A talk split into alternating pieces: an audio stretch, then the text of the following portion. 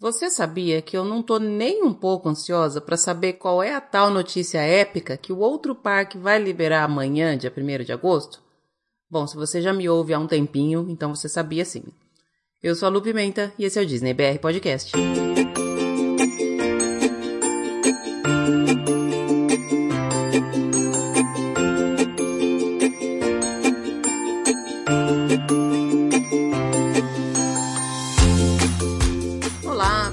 Bom dia, boa tarde, boa noite, boa madrugada, sejam todos muito bem-vindos a mais um episódio do Disney BR Podcast. Esse é o episódio de número 39, ele está sendo gravado de um local onde eu nunca gravei, e só agora que eu parei para pensar que eu tô quase chegando nos 40. 40 episódios e 40 anos de idade, mas não conto para ninguém essa parte, tá bom? Eu normalmente começo os episódios agradecendo, mas hoje eu tenho tanto agradecimento para fazer que eu vou começar por outra coisa. Eu vou começar, na verdade, corrigindo algumas coisas que eu falei no episódio passado.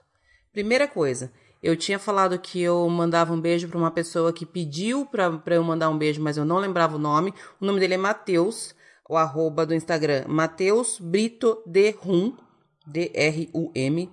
Adorei esse nome com Rum no final. Então, Matheus, tá aí agora, devidamente identificado. Um beijo para você. Eu também mandei um beijo pro casal querido do Brazilians on the Road e falei o arroba deles errado. Ai, gente, minha cabeça tá daquele jeito, vocês sabem, né?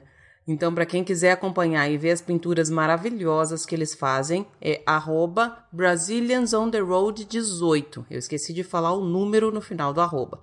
E também errei a arroba da Larissa.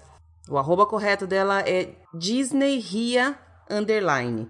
A gente trocou algumas mensagens por direct na semana passada e aí depois disso ela fez uma série de stories super fofos falando que adorou falar comigo, que se sentiu inspirada, que eu a ajudei, enfim, aquelas coisas que vocês me falam que derretem meu coração.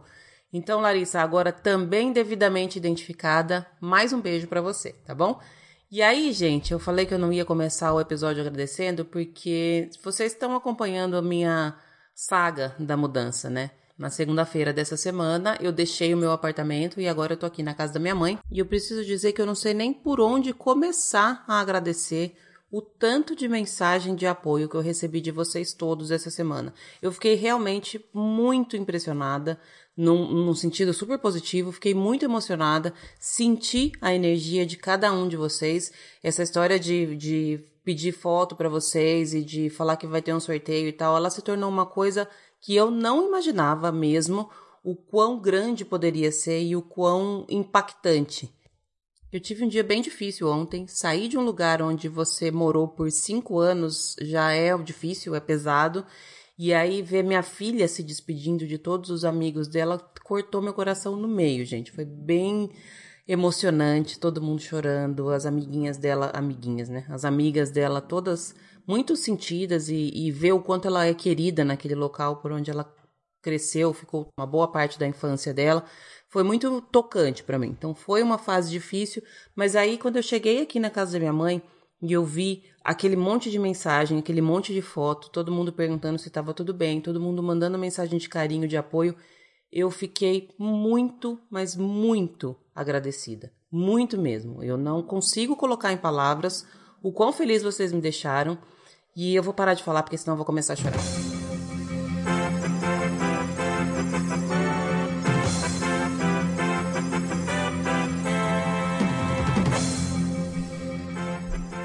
Então, gente, na verdade nem tem muita notícia não. Na verdade eu nem separei notícia nenhuma. Eu só queria mesmo dar uma pausa e parar de falar aquilo para não começar a chorar agora. Deixa para chorar lá no final. Só tem duas coisas que eu queria falar. Primeiro que hoje tem cartinha, já vou ler já já. Hoje o episódio tá muito, muito, muito legal. Eu adorei esse episódio porque é uma história que eu gosto muito e já tenho falado dela há um bom tempo nas redes sociais. A gente vai falar sobre a sociedade secreta dos exploradores e aventureiros da Disney. E para me ajudar nessa missão, eu chamei o Felipe, lá do Passaporte Orlando. Beijo, Felipe. Beijo, Ju. E também a Renata, do site Parkaholic. Duas pessoas bem queridas já estiveram aqui com a gente e me ajudaram bastante nas pesquisas e nas informações dessa história que eu particularmente adoro. Então, tem cartinha, tem convidado, tem partezinha de chorar lá pro final. Ah, lembrei. Tem uma coisa que eu queria falar que eu até achei engraçado. Uma polêmica que tá rolando aí nas, nas redes sociais. Na verdade, essa é uma polêmica que já existe há um bom tempo, né? Uma, uma briga, entre aspas, das pessoas que têm filhos e das pessoas que não têm filhos. As pessoas que têm filhos acham que quem só, só quem tem filho e só quem tem crianças deveriam poder ir para Disney. As pessoas que não têm filhos acham até que crianças não deveriam nem poder entrar na Disney. É uma treta sem fim, gente. É uma, uma polêmica que eu, particularmente, vejo. Tento olhar só pelo lado engraçado. Melhor nem tentar entender muito quem é mais radical, tanto em um sentido quanto em outro. Nenhum dos dois tem razão. Radicalismo nenhum tem razão, na verdade. Mas o que eu achei interessante é que agora lançaram meio que uma, uma campanha que chama Childless Millennials ou seja, os millennials sem filhos. Essa história começou com um post, já faz até um tempinho, foi um post, acho que foi no Twitter e aí ele foi replicado para todas as outras redes, de uma mãe, mas assim, soltando os cachorros, gente, achando um absurdo que as pessoas sem filhos estavam indo para Disney, que ela ficava muito puta da vida quando via pessoas sem filhos na Disney. E assim, realmente, assim, pesado. Falando coisas que você olha e fala assim, essa pessoa não tomou o remedinho dela hoje. Enfim, esse post acabou crescendo e aí agora o outro lado, os childless millennials, eles estão fazendo uma campanha para falar que na verdade a Disney teria que ser só para eles. Eu tô lendo as coisas, eu não sei se vocês viram esse Twitter que tem mais interações e mais retweets e tudo mais. Mas assim, ai gente, por favor, né?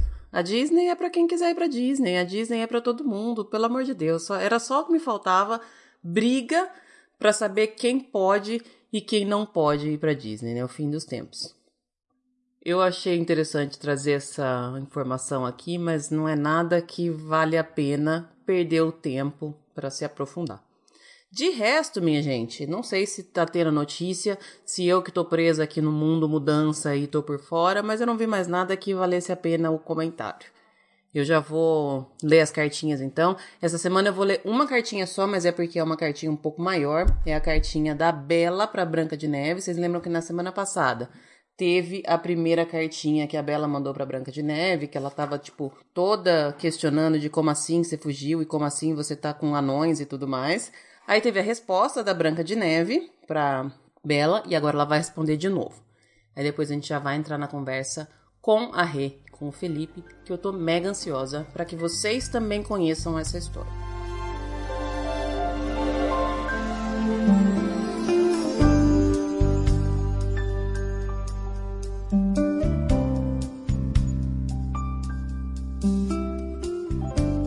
Bela para Branca de Neve. Liebenstein, 6 de agosto de 1696. Branquinha querida, anões? Um acampamento de anões não é lugar para a princesa de Weitenburg, pois para os efeitos legais você continua sendo uma princesa, mesmo jurada de morte e expulsa de casa e oferecendo Sua Majestade um saco de ouro para quem trouxer sua cabeça ou, como você insiste, fígado e pulmão, e impossibilitada de provar que você é a verdadeira Branca de Neve. Apesar de tudo isso, não é bom você se associar a uma comunidade de trabalhadores braçais. Você tem que sair daí o quanto antes. E eu tenho a estratégia perfeita para tirá-la dessa enrascada. Leia com atenção. Quando eu era pequena, as fadas viviam falando de uma época, há muito tempo, em que humanos e centauros conviviam em harmonia. Os centauros eram os nossos professores, montavam escolas e nos passavam seus valiosos conhecimentos sobre medicina natural e astrologia. Deve ter sido um período muito especial para a humanidade. Hoje em dia, é raríssimo encontrarmos um centauro. Provavelmente porque perdemos o respeito pelas criaturas mágicas. Eu vejo como as fadas são tratadas. Os soldados brincam de tiro ao alvo com elas. As cozinheiras prendem. As cozinheiras as prendem de propósito dentro do forno. Aliás, Liebenstein deve ser um dos poucos lugares onde ainda convivemos, ainda que de maneira conturbada, com as fadas. Eu mesma, com o passar dos anos, tenho perdido o respeito pelas criaturinhas. Antigamente eu deixava o pensamento voar sempre que ouvia aquela melodia inebriante que elas vivem cantarolando. Eu acho que éramos mais gentis umas com as outras. E eu as respeitava. Pensava que um dia também teria asas e entraria para o bando. Isso até descobrir que elas estão aqui apenas para vigiar a minha pacata vidinha. fabricando relatórios semanais que entregam ao meu pai. Continuam sendo as mesmas criaturas mágicas de sempre, mas o tal encanto, se é que ainda existe, não me fascina mais. Hoje em dia, aquele canto hipnotizante soa, quando muito, como um zumbido irritante. Mas no caso dos centauros é diferente. Eles são uma espécie mais evoluída que as fadas e os gnomos. Mesmo quando conviveram com humanos, eles estabeleceram limites. Nunca se submeteram à vida doméstica. Como você sabe, nossas espécies romperam relação por um motivo banal. A rixa se deu por causa de uma mulher, humana e noiva. Faz parte da cultura centaura raptar a noiva. Às vezes por brincadeira, outras vezes não. Pois foi numa dessas festas que se declarou guerra aos centauros. A moça foi levada a trote no forte e musculoso lombo de um centauro. O quase futuro marido dela, enciumado, correu atrás do sequestrador. Claro que, sendo bípede, ele não teria a menor chance de alcançá-lo. Sua reação foi mais corporal do que intelectual. Tivesse o quase futuro marido pensado um pouquinho, perceberia o ridículo da situação. Mas foi apenas depois de muito correr que reconheceu a desvantagem das duas pernas e partiu para as armas. No entanto, em questão de manuseio de arco e flecha, os centauros também levam vantagem. Pensando bem, eu acho que em tudo eles são superiores a nós. Se a flecha acertou o forte, musculoso, bronzeado, belo, silvestre e aconchegante torso do centauro, eu não sei dizer. O importante é que com essa perseguição deu-se início à guerra entre nossas espécies, impedindo a convivência com essas criaturas tão fascinantes. Muito tempo se passou desde a guerra, e hoje em dia, as pessoas nem acreditam em centauros. Eles, por sua vez, sabem que seria um motivo de chacota se dessem as caras. Eu entendo o lado deles. Também teria receio de ser levada para um circo e exibida como uma aberração. Eu escrevo tudo isso porque depois de ter lido a sua carta, eu lembrei da história do Jazão. Você certamente já ouviu falar nele. Ele foi o líder dos Argonautas. Jazão passou por uma situação parecida com a sua. Ele foi expulso de casa quando o tio destronou o pai e tentou matá-lo. Então, Jazão buscou abrigo numa floresta, mas em vez de anões, procurou centauros. Foi assim que ele conheceu Chiron, que, percebendo seu apuro, adotou-o como pupilo e lhe deu todo o treinamento necessário para que se tornasse um grande herói e recuperasse o que lhe era de direito.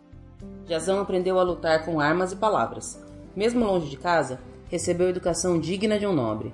Quando estava pronto, saiu pelo mundo e fez sua história. Virou uma lenda. Eu não tenho dúvidas de que algum dia você também será lenda. Mas cabe apenas a você decidir que tipo de lenda será. Uma princesa sonsa e inerte ou uma heroína que se rebela contra a mãe, escapa de anões e constrói seu próprio reino. Branquinha, eu pouco sei sobre anões. Nunca tive com um. No entanto, me parecem qualificados para ajudá-la num ataque a Wentenburg. Dito isso, Vamos ao detalhamento da estratégia. Primeiramente, você terá que estabelecer contato com os centauros. Essa é a parte mais difícil.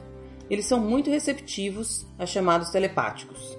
Você nem precisa sair da cabana, mas é bom colocar a cabeça para fora da janela na hora da mentalização. Mentalize com força, o que não será um problema, uma vez que eles são extremamente agradáveis de mentalizar. Mantenha o pensamento nessa imagem o máximo que você conseguir e peça para eles irem ao seu encontro. Depois, recolha a cabeça, prepare um lanche com bastante vinho, pães e torta de nozes. Acredito que eles apareçam dentro de meia hora. Leve as oferendas para fora da cabana e não os convide a entrar. Seria ofensivo convidá-los para entrar no albergue dos anões, coisa que você nunca deveria ter feito como princesa, mas sobre isso nós já discutimos. O que também não torna o assunto resolvido e nem significa que eu concorde com a sua decisão, mas eu não vou repetir as minhas opiniões. Converse um pouquinho com os centauros, Conte a eles sobre as suas intenções, sobre as novas invenções humanas, questões de divisões de terra, fofocas da corte. Mais cedo ou mais tarde, eles perguntarão o que a princesa de Wentenburg está fazendo no avental cozinhando para sete anões. Então, aí sim, explique o seu problema. Aí entraremos na fase da negociação. Considerando que você conseguiu ludibriar o soldado da Sua Majestade, eu aposto que terá sucesso com os magnânimos centauros. Nesse ponto, ou eles a pegarão no colo e jogarão no lombo para a cavalgada da sua vida, ou eles vão esperar que os anões retornem no final do dia para um acerto de contas. De qualquer maneira, estou certa que eles irão ajudá-lo. Caso não queira se envolver com centauros, peça aos anões que a levem até Munique. Como princesa, você tem toda a autoridade para tal. Se eles não acatarem o seu pedido, parta para uma negociação. Eu sei como essas coisas são feitas. Há anos eu espio a conversa proibida dos cavaleiros da corte.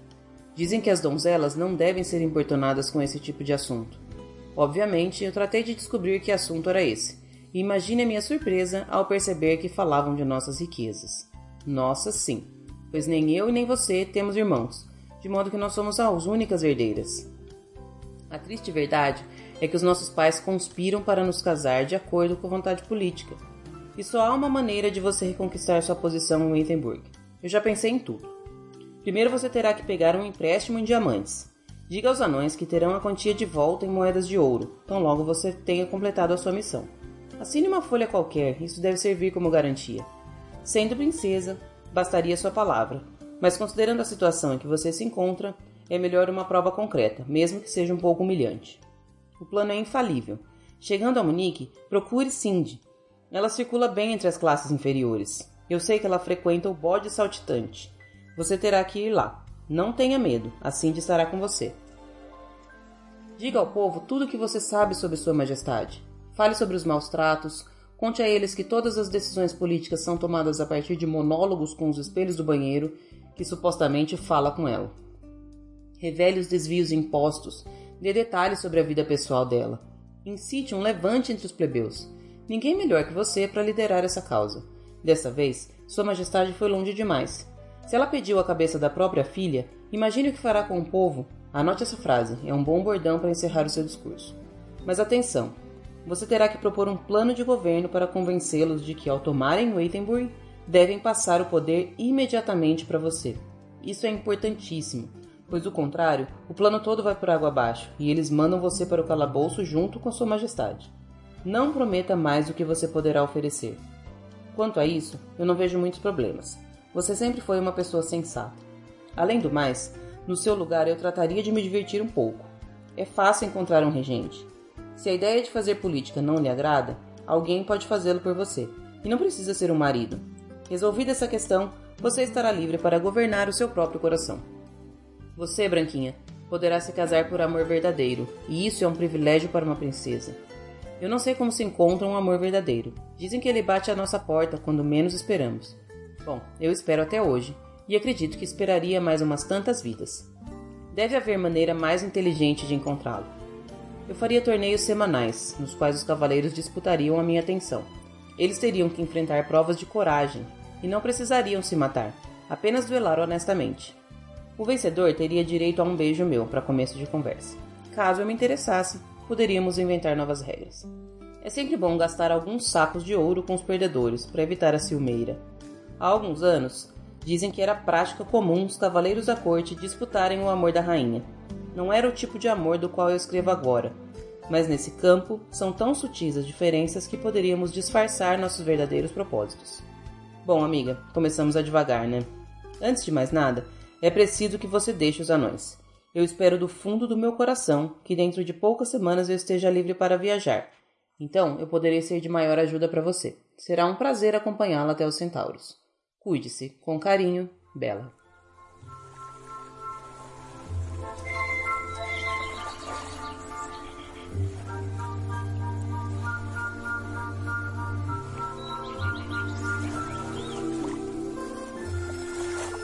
Estamos de volta e eu já tô no ar com dois convidados super especiais para falar de um assunto super especial. Hoje nós vamos fazer um episódio um pouquinho diferente falar um pouquinho de história das coisas, mas é uma, uma história realmente muito legal e que pouca gente tem conhecimento. Tem gente que eu conversei e falou assim: nossa, eu nem sabia que existia isso. Né? Eu acho que vai gerar um episódio super interessante. Primeiro, eu tô com a Renata, que já esteve aqui lá do Parkaholic. E seja bem-vinda mais uma vez. Muito obrigada, Lu. Estou sempre à disposição. Muito bacanas. Eba. Já, então já deixo chamado para vir de novo, tá? e também com o Felipe, que já, já tá mais conhecido do que eu aqui. Felipe, bem-vindo. Opa, legal, Lu. Muito obrigado pelo convite, por voltar aqui no Disney BR Podcast. É sempre um prazer, é sempre uma delícia falar de Disney. Bom, como eu já falei com vocês dois e já fiz as perguntinhas de, de início que eu costumo fazer, eu vou mudar a pergunta agora e eu vou começar com a Rê perguntando, Rê, se você pudesse tirar uma ride de um parque em Orlando, qual seria? É, que bom que que eu escolhi era em Orlando. eu esqueci de avisar esse detalhe, né? Ah, eu parei pra pensar um pouquinho nesse assunto e acho que assim, é, eu com certeza tiraria o Hall of Presidents. Eu acho que é uma atração não só chata, né, no final das contas, mas eu acho que não tem a ver misturar política e parque, sabe? Uhum. É, Trump entrou no line-up e agora ele dá o discurso. Eu ouvi gente, é, relatos de pessoas que eles estavam vaiando dentro da atração. Eu não acho que esse é o clima de parque temático, sabe?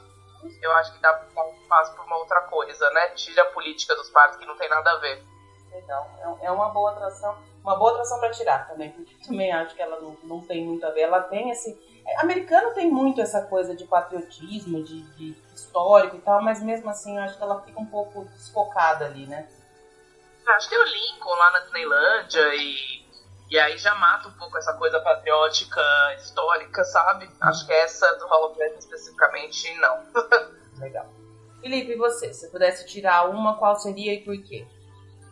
Pô, a Renata roubou a minha, sacanagem. é, eu ia falar exatamente essa também, mas, porque eu, eu concordo exatamente. A Disney é um lugar para você escapar do mundo, não ficar tendo mais uma vez contato com essas coisas chatas, tipo política, tá? Uhum. Mas só pra sacanear, eu vou roubar aqui, eu vou escolher de um, de um do outro parque. Uhum. Sabe aquele outro parque que vocês não gostam de falar muito aquele aqui? Aquele outro, né? é. E eu vou falar do Poseidon's Fury lá do Island of Adventure. Cara, aquela atração, ela é inacreditável o quanto ela é gigante, enorme, parece ser linda e ela é uma grande porcaria. Ou atração de inútil. Pelo amor de Deus, arranca aquele negócio e faz um negócio melhor lá. Uma área tão grande. Podia fechar tudo lá, tá vendo? Já aproveita pra tirar essa e fecha tudo. É, é, é, se abusar, eu vou. Legal. Então a gente já tirou duas atrações de Orlando, já, já, ganhamos espaço para criar atrações novas.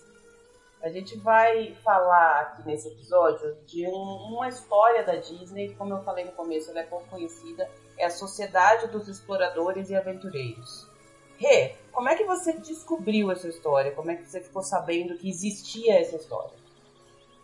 Eu acho que o primeiro contato que eu tive, eu não lembro exatamente quanto tempo foi, mas já faz uns bons anos, foi num site que eu sigo há muito tempo e que é minha referência lá fora, que é o Theme Park Insider, do Robert Niles, que é um cara maravilhoso de parques temáticos, trabalha muito tempo nisso.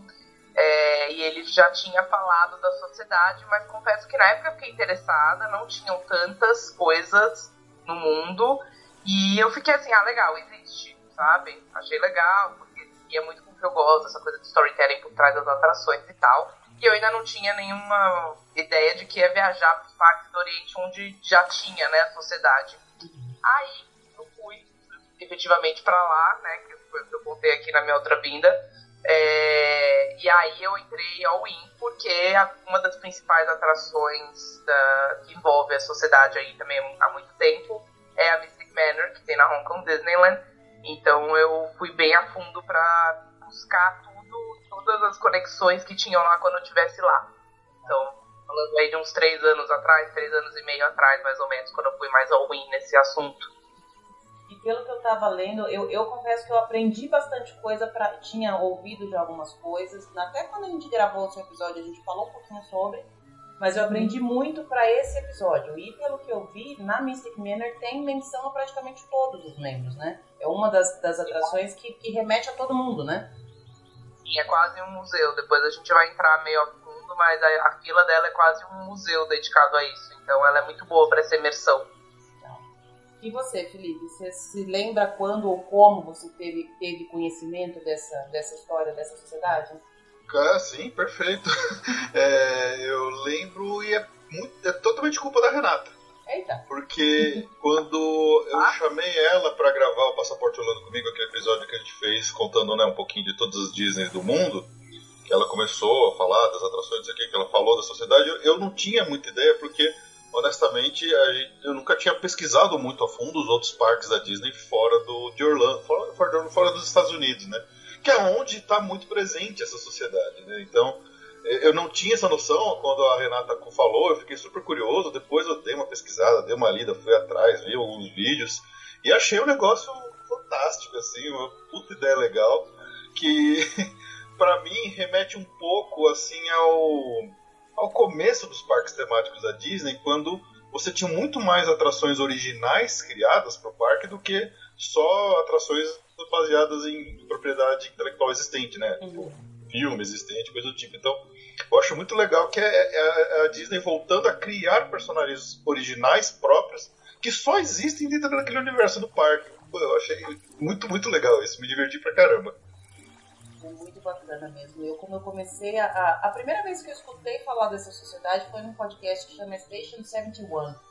E aí eles fizeram um episódio, eu falei, meu, o que, que esses caras estão falando? Isso não tem nada a ver.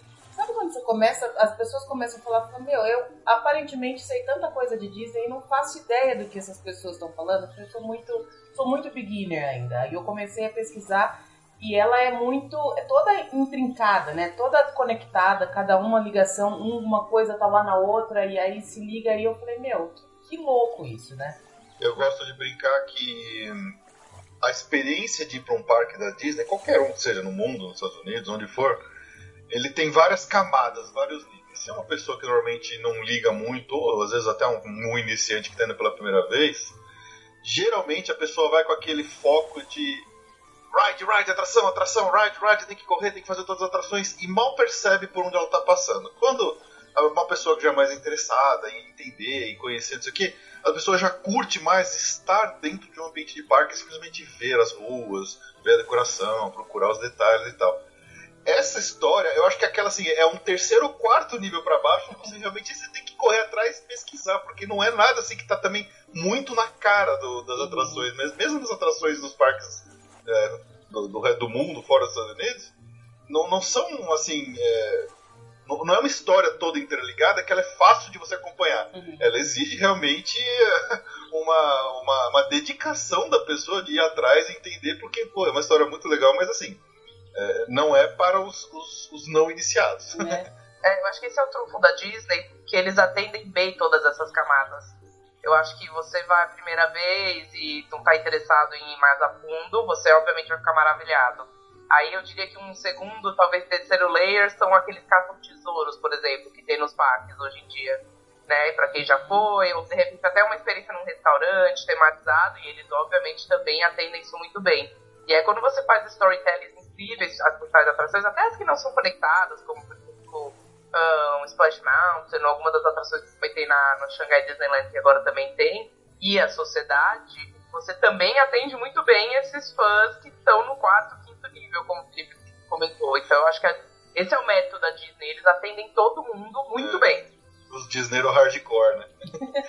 é bem isso. E eu acho até que, que eles fazem isso meio que de uma maneira para você começar no primeiro e voltando para se tornar um segundo nível, terceiro nível e voltar para sempre, basicamente, né? Com certeza.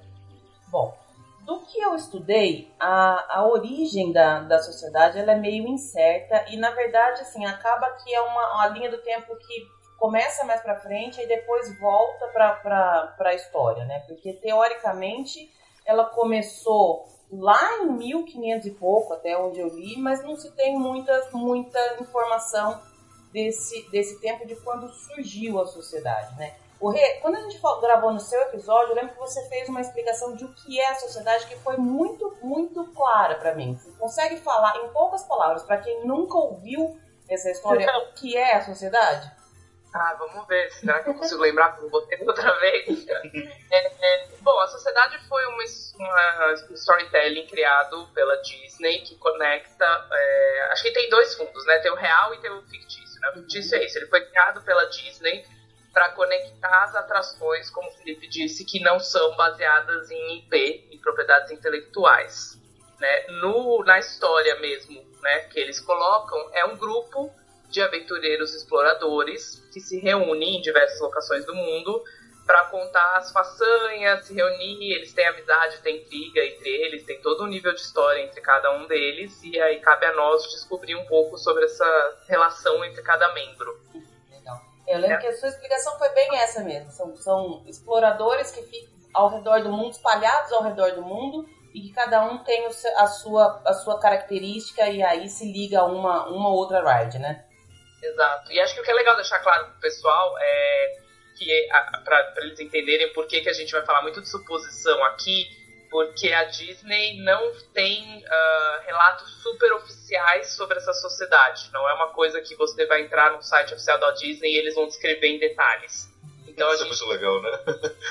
é, a gente tem que realmente colher informações como num quebra-cabeça. Você nunca vai ver uma entrevista do Imagineer, ah, eu que criei a sociedade. Então, o que a gente vai dizer aqui é fruto de muita investigação, mas nada que a gente possa escrever na pedra, né? Porque não, a ideia é não ter. Só um detalhe que eu acho interessante: não, não é só de exploradores, né? é uma sociedade de exploradores, cientistas, artistas, pesquisadores, viajantes e aventureiros. Então, quer dizer, tem é, é aquela galera que gosta mesmo né, de, de, de explorar, de correr atrás, de, é, atrás do, dos mistérios da, místicos e tudo mais. Então, toda essa galera. É, todo um ponto que eu achei meio que, que é em comum a quase todas as histórias é justamente esse místico, né? Tem alguma coisa meio sobrenatural em tudo, em tudo né? Sim, tem. E eu acho interessante que o motivo pelo qual ele existe é legal, é, e por isso que está muito conectado com a Ásia, que é eles gostam disso, né? E para eles o místico é muito parte do, do dia a dia então faz sentido isso estar muito presente nos parques asiáticos e por isso que começou, né? Tem aí uma coisa do Pleasure Island, que não sei se a gente vai entrar nisso, uhum. mas começou mesmo com atrações baseadas na sociedade na Ásia, né? É, a, a primeira na, na Tokyo Disney Sea, né? Sim. Acho que a gente pode também... até, até, falar um é. pouquinho dessa, desse começo da, da Pleasure Island, que pelo menos até onde eu li, como a, gente, como a gente vai falando, talvez a gente troque muitas informações aqui e aprenda entre a gente também, justamente por conta dessa de não ter nada oficial. Mas pelo que eu li, é, a, a, Pleasure Island ela foi inserida meio que depois que já tinha fechado, né? Quando já estava fechando, foi criada essa história, né? Sim. É, ela meio existia um, um clube de aventureiros que eles chamavam, mas era uma coisa assim, atores que eram comediantes, na verdade, que faziam piada com as pessoas que estavam nesse bar, né, que era um dos bares, para quem não conheceu, no Downtown Disney, antes de ser Spring, né, tinha esse lugar para Island que era para adultos mesmo, com bares, bebidas, baladas, e era esse grupo, esse grupo de comédia que fazia isso. Eu acho mesmo, assim, agora minha opinião, que no começo realmente isso não foi criado com esse intuito. Uhum, eu, eu fiquei com essa impressão. No, é, eu acho que mais no final é, da Dá a impressão que foi uma coisa que eles criaram e acabaram aproveitando. Já que criou, vamos dar seguimento nisso aqui. Uhum. Vê que sobrou um monte de coisa, vamos espalhar pelo globo. E aí acho que eles vão, ah, já que tem esse negócio aqui, vamos, vamos começar a crescer em cima dessa, dessa história aqui. Sim, Parece que foi sem querer. Espertos, né? A Disney não dá não sem ponto. A... É, exato. Ligaram a sociedade a esse clube, né? E, e, alguns dos elementos, parece da parede, algumas das decorações até foram depois usados como decoração em lugares da sociedade, mas esse é o maior link assim que tem né, entre os dois. Alguém de vocês chegou aí nesse nesse Adventures Club? Que ele foi até 2008, né? Pelo que eu vi. Eu cheguei aí, mas confesso que eu não vi o show, não prestei muita atenção, porque quando eu trabalhei na Disney, é, eu ia, né? Porque daí eu morava lá e a gente ia. É, mas era bem caidaço, assim, quando eu fui. Era bem vazio, eu lembro que eu acho que era esse clube que tinha tipo umas mesas de sinuca, então a gente ficava lá pela sinuca, ou tinha uma alguma outra coisa. Mas só um dos clubes que tinha na Pleasure Island era legalzinho e realmente meio balado, e era o que o pessoal todo ia. Então eu cheguei a passar, mas confesso assim, não vi. Imagina, nem vi propriedade, nada. A fama do Pleasure Island ali no final da vida útil dele não era das melhores, né, Renata? Ele, o pessoal falava meio mal, assim. É, o Pleasure foi lá foi aquela, aquela tentativa do Michael Eisner de tentar trazer mais adolescentes, de tentar trazer mais jovens e adultos para Disney e tal. Mas, pelo que eu sei, é, não foi muito boa a tentativa. A galera não gostou muito, tinha essa cara meio de caído mesmo. Até que a Disney resolveu uh, botar tudo abaixo e transformar tudo em Downtown Disney, né? Mas é, não, eu não fui. Quando eu fui em 95 já existia Pleasure Island, mas a gente acabou não entrando, então obviamente não, não tive. Não, não, estive lá dentro para ver, saber se eu lembro de alguma coisa. Eu também não, não fui em 95 também, mas também não, não entrei na, em nenhum lugar da, da Pleasure Island. E é, é, estranho porque pouca gente tem algumas memórias legais de lá, né? Acho que realmente não devia grandes coisas, né? É que eles tentaram fazer uma coisa. Eu até lembro de ser bem decorado e bem tematizado, como adulto na Disney, assim, mesmo quando já tava mais no fim caído. Mas eu acho que não combina, entendeu? Uhum. Balada é balada, bar é bar. Você pode até ter um bar aqui, mas acho que não nesse nível. Eu não acho que o problema é ter coisa para adulto, sabe? Uhum. É, eu acho legal, inclusive, né?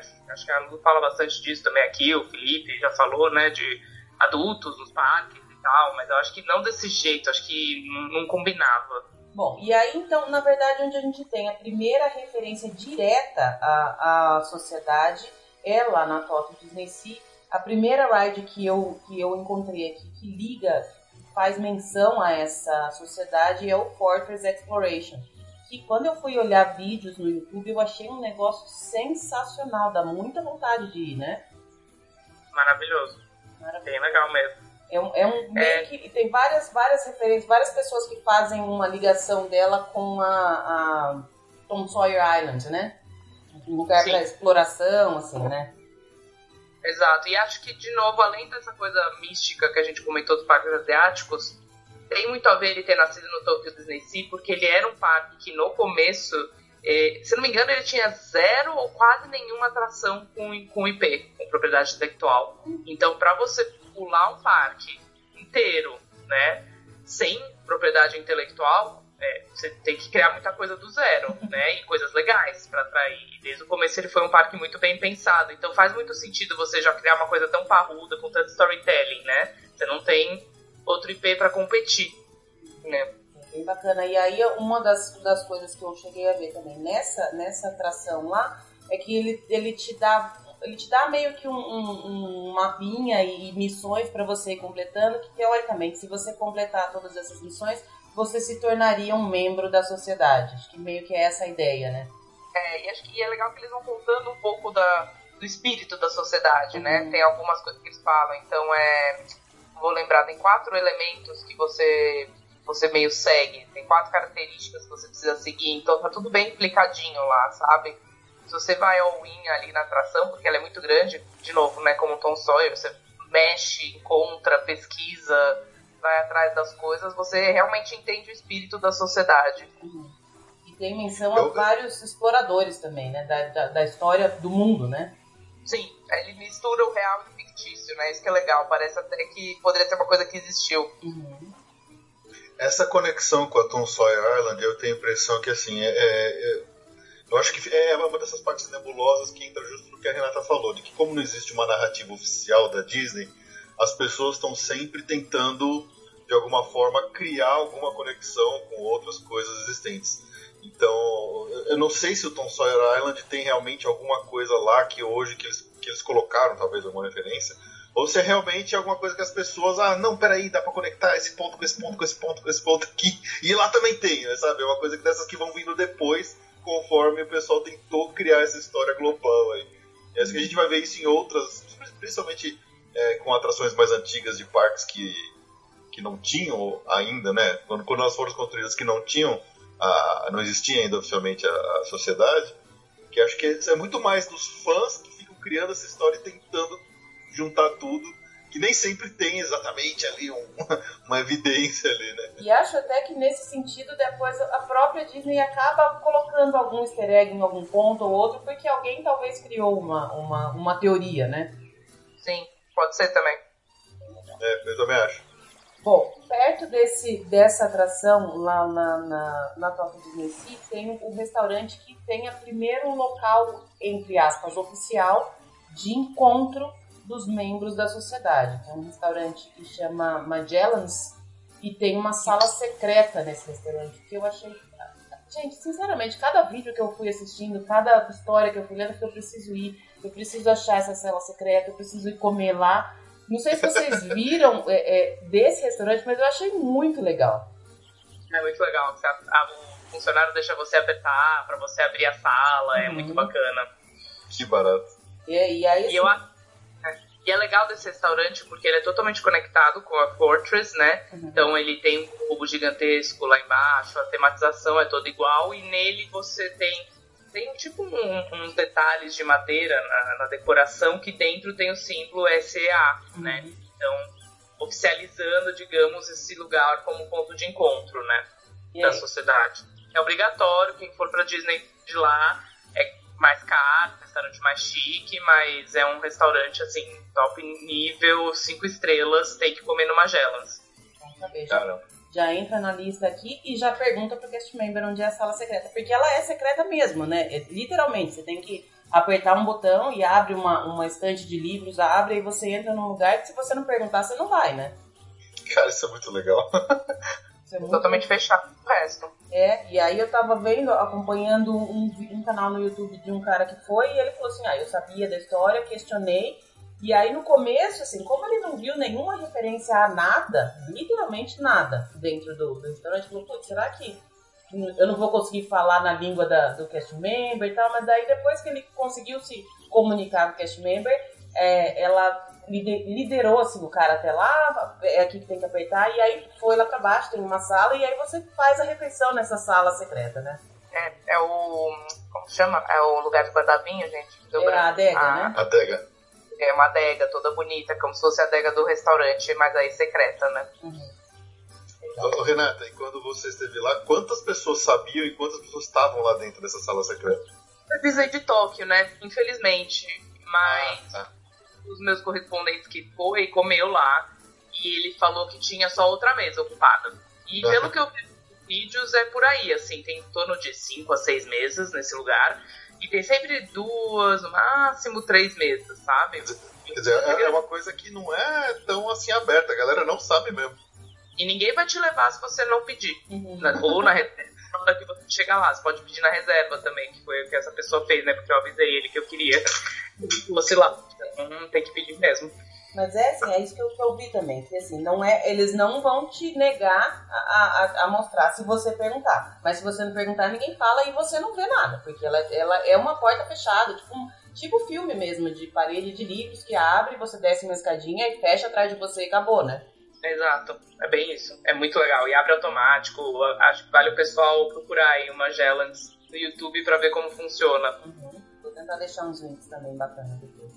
Agora a gente começa a falar então dos, dos, dos membros efetivamente da, da sociedade. E ainda lá na Tokyo Disney o primeiro que, vale a menção é o Harrison Hightower III. Esse é o primeiro. De todas as os, os, minhas fontes de pesquisa aqui, ele é sempre o primeiro a ser citado. Eu não sei se é por ser o mais antigo ou não. Você sabe, Rê? É o mais antigo, ah, é isso mesmo. Ela não é uma Todas as atrações, o Magellan, né, o restaurante de atração, eles foram atrações que abriram junto com a Tokyo Disney Sea, mas logo depois eles já fizeram essa atração que é a versão deles da Torre do Terror. E, e o Harrison Hightower ele é a cara do Joe Rohde. Caramba, ele é igualzinho o Joe Rohde. Pra quem não conhece, é o Joe Rohde é o Imagineer da Disney, um cara muito muito caricato, que ele foi, por exemplo, o Imagineer-chefe de todo o projeto do Animal Kingdom, é, acho que do próprio Disney Sea, eu não sei se ele também foi, mas se ele estava sendo mesmo homenageado lá, provavelmente foi também. E é um cara muito. É uma figuraça esse Joe Rogan. Ele é maravilhoso, eu conheci ele, ele é muito caricato. Ah, que legal. Bacana. Bom, vamos falar um pouco então da história da, da Tower of Terror da, da Disney Tóquio, que ela é completamente diferente da que a gente tem aqui em Orlando e que a gente tinha na Califórnia, né?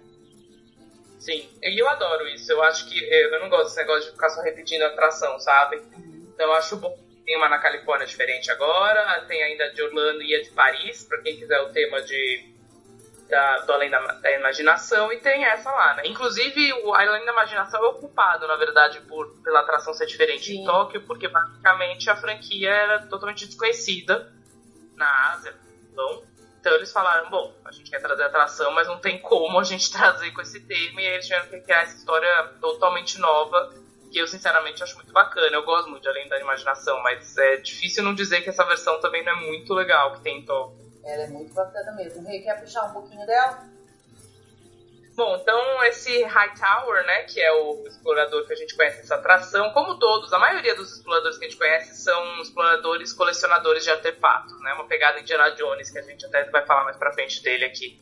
É... Só que esse Hightower parece que não era um cara muito bacana, ele fez isso meio roubando e não colecionando como né, deveria.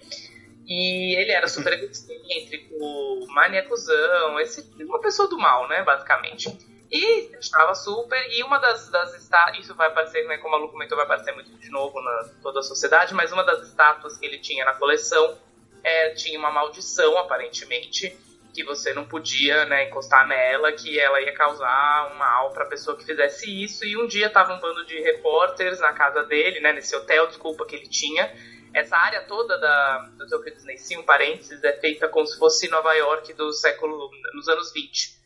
Então, o hotel, a Torre de Terror de lá, é toda tematizada para os anos 20, é muito legal. E tem uma pegada bem diferente da de Orlando, né, que a gente está acostumado. Mas, bom, aí ele tava com esses repórteres e um repórter falou: Ah, você não tem medo da maldição? Aí ele pegou o charuto, apagou na testa da estátua e falou: Imagina, não tenho medo nenhum. É, não foi. Depois de, dessa noite ele nunca mais foi visto. Né? Então, porque é, não tinha tanta razão assim, né? Aí passou-se algum tempo e agora o hotel tá fazendo tipo uma exposição, né? Como se a gente fosse convidado a essa exposição do hotel para você conhecer, conhecer um pouco do, do, da história do Hightower, da coleção dele, inclusive ver essa estátua. E quando você tá lá, você é avisado pelo espírito do Hightower que, cuidado, eu fui tonto, eu caí na maldição, fui, né, super ingênuo aqui, loucão, fiz isso, não façam isso, e acontece a mesma coisa com as pessoas, né? Então aquela ideia do elevador cair por algum motivo, nesse caso é porque a maldição bate, né, na torre e faz você cair. E é legal que quando você está do lado de fora, principalmente à noite, você literalmente vê as luzes verdes da maldição batendo no carrinho e ele caindo. Você vê o efeito. É muito legal. É uma atração de focas, tá? Os efeitos são maravilhosos, assim, mas a, a dinâmica da atração é muito parecida com a de Orlando, assim. Você entra numa sala, eles te explicam a história, Aí você vai, entra nesse elevador, para no andar, acontece alguma coisa, e daí começam as quedas. A dinâmica é parecida. A, a, se eu me engano, eu lembro de ter visto em vídeo só, porque infelizmente eu não pude ir. Eu não fui lá até hoje, eu gostaria muito de ter ido já. Mas acho que tem uns, efeitos visuais práticos na, na no pré-show, né, com a estátua, com iluminação, que ela se move, depois elas... Eu, eu lembro de ter visto o vídeo e achei muito impressionante. É isso mesmo? sensacional, assim, o pessoal fica bem impressionado, porque a estátua desaparece na sua frente em uns momentos, por exemplo. Ela tá ali brilhando e ela some. Que legal. Meu Deus, como? Tipo ali, assim, na salinha de pré-show, como se fosse a da Torre do Terror de Orlando, a estátua desaparece. Tem várias coisas assim. Eu gosto muito desse tipo de efeito prático em atração, então é muito legal. Bom, então a gente já tem uma explicação de um dos membros, o primeiro membro. Ele já sabe que ele não era um cara muito correto, e aí ele, ele tem essa ligação com, a, com essa atração lá na, na Tóquio Disney Sea. Aí a gente passa para o segundo é, membro da sociedade, que é o Lord Henry Mystic. Esse é da, da atração que a Rê já foi. E essa é uma atração que toda vez que eu vejo eu fico, eu fico realmente impressionada, porque ela parece ser muito maravilhosa, independentemente da ligação com essa história, a atração em si parece ser maravilhosa, né? Quando eu vi os vídeos no YouTube, eu fiquei babando nessa atração. eu comentei aqui da outra vez, ela é incrível, assim, a visita para Hong Kong vale por ela. É, é uma atração maravilhosa, assim. E ela, como eu comentei no começo aqui do programa, ela é um museu quase já dessa sociedade, porque a fila é realmente os quadros, os exploradores, você vê a história do Lord Harry, todas essas viagens que ele fez para pegar os artefatos. Mas bom, voltando aqui, né, para falar um pouco do Lord Harry. Uhum. Ele era uma versão legal do Hightower. Ele também era um explorador, também viajava o mundo atrás de artefatos, só que ele fazia isso de uma maneira legal, não roubando, não sendo um cara sacana. E aí ele é se apaixonou. Diferente do Hightower, ele ainda tá vivo, né? O Hightower tá morto, ele tá vivo e aparece na atração, né? Ah, isso é um ponto importante também, bem lembrado do Felipe. Você vê ele bastante vezes na atração, então é bem legal. O animatronic dele, inclusive, é muito bem feito, assim, é bem bacana. Ele tem um visual meio cartoon, assim não é para imitar um humano, uma coisa meio cartoon, né? Ah, ah, e aí ele se apaixonou por um lugar na selva e resolveu construir, que até onde ele encontrou o Albert, que é o macaquinho dele, que é uma das coisas mais fofas que existem nos parques Disney, assim. Ele devia ter um filme, uma animação para ele, ele é maravilhoso. E ele se apaixonou por esse lugar na selva, resolveu construir a casa dele lá, que é a Mystic Manor, né, que virou depois a atração. E a área onde ela tá, que chama Mystic Point, que é dedicada para isso, também faz parte da história, como se tivesse construído esse local todo, né, dedicado para isso. E aí ele decidiu abrir também a casa dele para visitação. E é por isso que tem essa pegada meio de museu, né? Você vai entrando, você vai vendo os artefatos tal. E aí tem um pré-show também, onde ele aparece, daí a primeira. Ele, desculpa, é só a voz no começo, né? Ele fala com você, o Albert aparece, enfim, animatronics também. E ele conta que a gente vai ver a, coleção dele, mas que ele tem um artefato que também tem uma maldição, que é uma caixinha de música que você não pode encostar nela. Só que o Albert, o macaco, é viciado nessa caixa. Ele não consegue largar, ele tipo, tá atraído pelo brilho daquilo e fica loucão olhando aquilo. Você já vê ali na hora do pré-show que ele vai fazer alguma besteira. Mas tudo bem. Você entra e vai na atração. E aí, obviamente, na primeira sala que você tá, acontece isso. O, o Lord Henry aparece pela primeira vez, aí sim, né, de animatronics, fala com a gente, oi, bem-vindos, né, espero que você goste do passeio. E aí o Albert aparece, pá, mete a mãozona na caixa e todos os objetos da casa ganham vida. Só que aí são objetos de exploração do mundo, então não são coisas fofinhas. São tipo dragões, é, são dados, bichos que jogam dados e tentam matar você. É um canhão que atira na sua direção, não é nada fofo, sabe? Mas é uma atração pra família, né? Apesar de não ser nada fofo, é fofo ao mesmo tempo. Tem uma musiquinha, é maravilhosa. E dá bem essa pegada de exploração, mistura mística. Eu acho que tem bem o tom do que, que a sociedade traz, sabe? E ela tem, das, das atrações que eu vi, como eu comentei antes, ela é a que tem mais referência a todas as outras, né? Sim, porque na, é, esse museu, na entrada, né, na fila, tem fotos de tudo. E a própria área é, é, tem um jardim na frente que são umas estátuas grandes que você tira foto e elas fazem umas ilusões. E tem um restaurante também na área, que também era um ponto de encontro, então você também tem referências à sociedade. Então não é uma área muito grande, mas é uma área inteira que você pode dizer dedicada à sociedade, praticamente, né? Então é bem bacana, assim. É, o que eu acho interessante dessa atração é que ela é uma versão da Haunted Mansion que tem lá na, na Hong Kong Disneyland, né? Então, ela é uma atração com efeitos práticos incríveis. Quando você vê, assim, os vídeos é de, é de cair o queixo, como é que eles fazem algumas coisas de efeitos práticos. Não tem tela, não tem óculos 3D, 3D não tem nada. É um carrinho daquele sistema Trackless Ride, né? Aquele carro sem trilho e ele vai andando pela, pela atração e você vai vendo as coisas acontecendo, o quadro vendo vida e ficando em 3D, ele, ele não, é, não tem uma dessas, Renato, que o quadro de repente ele tá chapado, aí ele, ele, ele ressalta, tem umas coisas assim meio maluca, que começa a dar tiro de flecha. É legal porque acho que quando você vê o vídeo, acho que isso não fica tão claro, mas tem umas horas que, como o carrinho não tem trilho, alguns dos carrinhos vão por um lado e outros por outro. Então, alguns carrinhos vêm coisas específicas. Ah, de tá. Ah, porque de repente você perdeu alguma coisa, sabe? Então tem um trecho inédito por a metade dos carrinhos, é muito legal. Legal. Eu, eu tava lendo em alguns desses dos sites que eu procurei aqui também, que tem uma, uma foto, não sei exatamente em que lugar que tem, mas né, nessa pegada de museu tem uma foto na Mystic Manor que tem o Lord Henry junto com o Walt Disney e o Roy Disney. Obviamente essa foto não faz sentido nenhum se você pensar numa cronologia de tempo, mas é legal você ter essas coisas. E assim, é aquela fotinha que tá ali no canto que se você olhar rápido é só tipo para preencher a decoração, mas se você olhar com, com mais detalhes você consegue enxergar que ela tem um, um sentido bem típico de Disney, né? Que parece que tá ali sem, sem motivo nenhum, mas ela tem toda uma história na, naquele pedacinho, né? É, essa, eu não, nem, é, essa eu nem sabia que tinha. Pois eu é. não vi quando eu fui. Pode até ser novidade. Aí já tem que voltar para procurar ela, né? Total. Cara, tô querendo dizer que o Walt faz parte da sociedade, né? Pois é. o Walt e o Roy.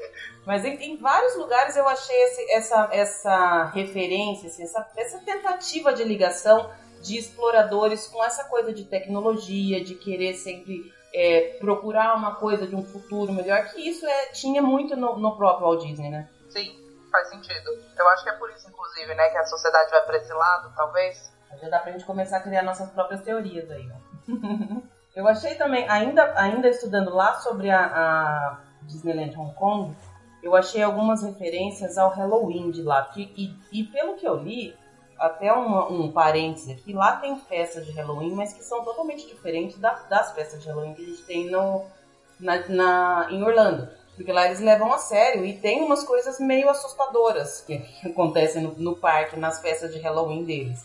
E uma dessas, dessas alterações que o parque sofre é na atração que seria a referente a Jungle Cruise. Não sei se vocês leram sobre isso. Eu não conhecia também, Lu, sinceramente. Eu vi, eu vi na sua listagem, daí eu tava assistindo uns vídeos sobre o assunto, né? Eu não fui na época do Halloween. Uhum. Eu sabia disso do Halloween lá ser mais forte. É, a Jungle Cruise de lá é muito legal, ela é diferente, ela tem um final especial já na versão regular dela, mas eu não consegui conhecer esse do Halloween, achei bem interessante porque é um novo membro, né, da sociedade uhum. que a gente conhecia. É, o, o membro, ele chama Professor Garrett Reed. E ele, teoricamente, ele é um rival do Indiana Jones. Então a gente já volta naquilo que, que a Rê falou, que em algum momento tem o Indiana Jones aí no meio também, que eu também não achei nada direto, mas vários pontinhos assim que, que ligam ele a, a, a, essa sociedade. E aí esse, esse cara, ele só aparece nessa versão da, do Jungle Cruise do Halloween, em Hong Kong, e a história é que nesse, nesse nessa ride, na, na Halloween, ela funciona só à noite, e aí você tá indo buscar uma pedra preciosa, uma esmeralda, uma pedra verde, e aí você, essa pedra também é, é encantada ou é amaldiçoada, alguma coisa assim, que se você tirar ela do local onde ela tem que ficar, você não vai conseguir sair da, da do, do Jungle Cruise. Então você vai uhum. fazendo essa ride, você, em algum momento a pedra some do, do, local que é o local específico dela e ela vai parar na mão do skipper que está tá ali levando você. Fica aquela tensão de se você vai conseguir chegar ao fim da, da ride porque você tirou a pedra do lugar e teoricamente você vai sofrer a, a, a maldição daquilo. A pedra, no final das contas, está com o skipper, mas de alguma forma ela consegue voltar para o lugar e você chega no final da, da atração, porque ele consegue devolver e tal. Mas é esse esse é o membro da sociedade que ele também tem pouquíssimas referências, ele só aí e ele que está tentando roubar essa, essa pedra, né? É, parece que ele não é um cara muito bacana, né? Que também tem o Hightower. É mais do, do lado do mal, né? É, sim. E aí parece que ele, eu vi um, um vídeo super legal, mostra o efeito que é como se fosse iluminação indireta, né? Então você vê a sombra dele com a pedra sendo atacado. Então você meio vê, né? Uhum. É um meio ter que a gente comentou, né? Você meio vê essa figura. Mas eu acho mais interessante ainda, né? Se colocar só pro Halloween, né? Torna mais misterioso ainda é. o negócio. É, porque tem alguns membros que, que existem fotos deles, mas não tem história nenhuma ainda. Isso que eu acho legal, que é uma história que ainda tá aberta, né? Sim, sim. A foto que tem na Mystic Manor com todos, se eu não me engano, acho que metade ainda não foi é. explorado de maneira nenhuma. Uhum. Tem, tem bastante coisa por vir ainda. Bom, agora a gente passa então para Orlando, porque a história não fica só lá na Ásia, ela vem para cá também. Eu achei uma. Eu, eu tinha visto que tinha uma referência da sociedade lá, e eu achei, é super pequeno, é um restaurante que tem lá de pizza na Adventureland, e tem umas malas espalhadas e tem um selinho da Sociedade dos Exploradores lá. Em Paris? Então, Desculpa, eu não entendi. Na Disney de Paris. Olha, que legal, então, isso eu não tinha achado. É, então a gente pode dizer que tem uma mini referência lá, não é nada demais, mas é o restaurante até daquele, é o Coronel Hat, que é o elefante do Mowgli, ele tem uma pizza, uhum. um restaurante de pizzaria lá na, na Adventureland, e aí, essa tem que procurar bem, eu fiquei um bom tempo lá, mas você acha lá o selinho, é bem legal. E é bacana que tem vários cantos que tem esse, tem um livro com o nome de alguém, tem um, uma mala num canto com uma foto de alguém, um selinho, é esse tipo de coisa que, que tem bastante nessa história, né? É, super. É, aquilo que a gente falou no começo, é hardcore, é, o pessoal tem é. que ter, ter, bastante atenção, tem que caçar mesmo as referências, que não, não tá na cara de ninguém. Mas ela que, obviamente, elas não são coincidência, né? Não com certeza não. Eu acho que não vai nada de sem querer ou por coincidência. Nada. Bom, agora a gente passa então para os parques em Orlando. A primeira referência que eu achei em Orlando é na Big Thunder. E aí também ela, ela ganhou essa nova roupagem depois da reforma que ela teve, né? É, quando reformaram a fila dela, né? Uhum. E aí eu até, até lembro que existia uma dúvida de quem era aquela, porque tem uma foto do, do cara que é o Barnabas T. Bullion, que é o, o, o, membro da sociedade que faz parte dessa história, e ficou por um momento essa, quem é essa pessoa, por que colocaram uma foto aqui? Teoricamente essa foto não tem nada a ver com nada aqui, né? Sim. E é engraçado que, que nem o Felipe comentou do Hightower pareceu o Joe Road, esse o Barnabas também parece um Imagineer, que é o Tony Baxter, que é o criador ah, original. É verdade. esse, assim, esse é igualzinho. Esse com certeza foi uma homenagem, assim. Eles se parecem muito. Legal. Legal. E o bacana também é que nessa, na história da, da Big Thunder, ele teria um outro, um outro membro da sociedade também, que é o Jason Chandler, que teoricamente no futuro teria uma, um, uma área só dele, que hoje é a Star Wars lá na Disneyland. Vocês viram isso também?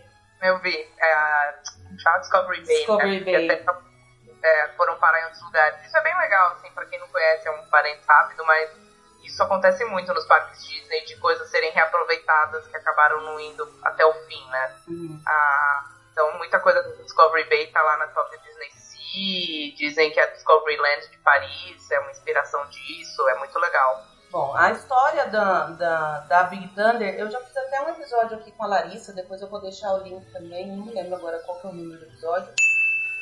O episódio com a Larissa foi o número 20. A gente falou bastante de storytelling e das backstories da Disney.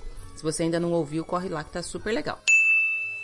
Mas que ela comentou da, da história, da, do storytelling da Big Thunder, é que na verdade ela é uma montanha que não queria ser explorada, né? Uhum. É como se ela tivesse personalidade própria, né? De novo, essa coisa mística, né? Uhum. Mas aí mesmo assim, o, o Barnabás, que era o, o dono da, da, mineradora ali, foi fazer a, a, exploração de qualquer jeito. E é por isso que, em tese, ela explode, né? Quando a gente tá passando com, com o carrinho por ela.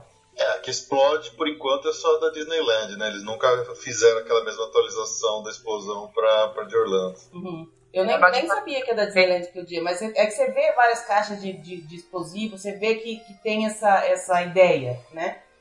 É, acho que é uns três ou quatro anos atrás, eles fecharam a, a Big Thunder da, de, da Disneyland.